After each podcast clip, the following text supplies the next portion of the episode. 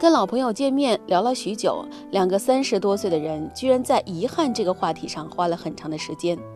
他说很遗憾，考研落榜的那年自己没有选择二战。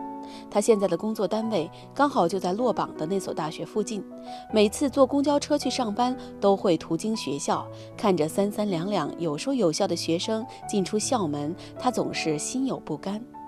我问为什么不甘心呢？他说。那种感觉吧，就好像因为自己不够好，所以只能眼睁睁地看着自己喜欢的男生挽着别的姑娘。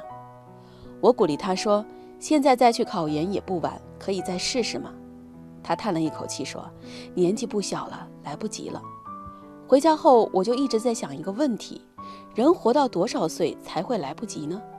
朋友如果说年轻个三四岁，他会辞掉工作，清心寡欲地回去读书备考吗？我不知道答案，反正我觉得我自己大概是不会的。有时候来不及，好像跟年龄没什么关系。自己要是觉得来不及，一定会来不及；自己要是觉得来得及，肯定还能来得及。今晚我推荐我们要说的话题就是：人活到多少岁才真的会来不及呢？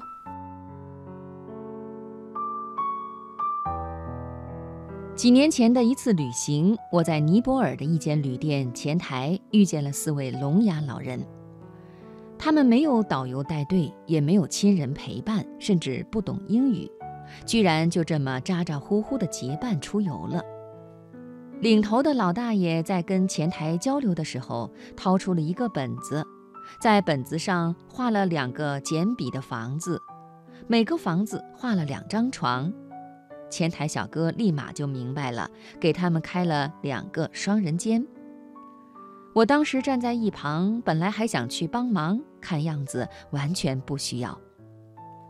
吃完晚饭，我坐在阳台的长椅上乘凉，发现其中一个老大爷正靠在旁边的桌子上写字。我很厚脸皮地坐近了一点儿，想瞄一瞄他写了什么，结果被他发现了。他没有生气，只是慢慢合上本子，朝我慈祥地笑了笑，然后拿出随身的便利本，写了一句话递过来：“你也是中国人吗？”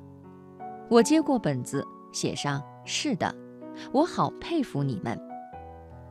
然后我和老大爷就像面对一个纸质版的聊天对话框似的，无障碍地用文字交流起来。从交流中，我得知他们是一路玩过来的，去了没通公路的西藏墨脱，还去了白雪皑皑的珠峰脚下。他写到珠峰的时候，还骄傲地掏出相机给我看他们四个在珠峰脚下的合影，笑得特别灿烂，还比划着剪刀手。在后来的游玩中，我又偶然在一个象园遇见了他们。象园里有一个互动项目，游客坐在大象的背上，跟大象一起玩水，大象会把水吸到鼻子里，然后喷到游客身上。四位老人中的两人玩了这个刺激的项目，他们一身全湿了，还乐呵呵地比划着让岸上的老大爷帮忙照相。那一刻，我觉得他们和健全老人没有任何区别。甚至比他们更健康、更年轻，特别的可爱。临走的时候，他们拉着我一起合了影，我站在他们正中间，觉得挺羞愧的。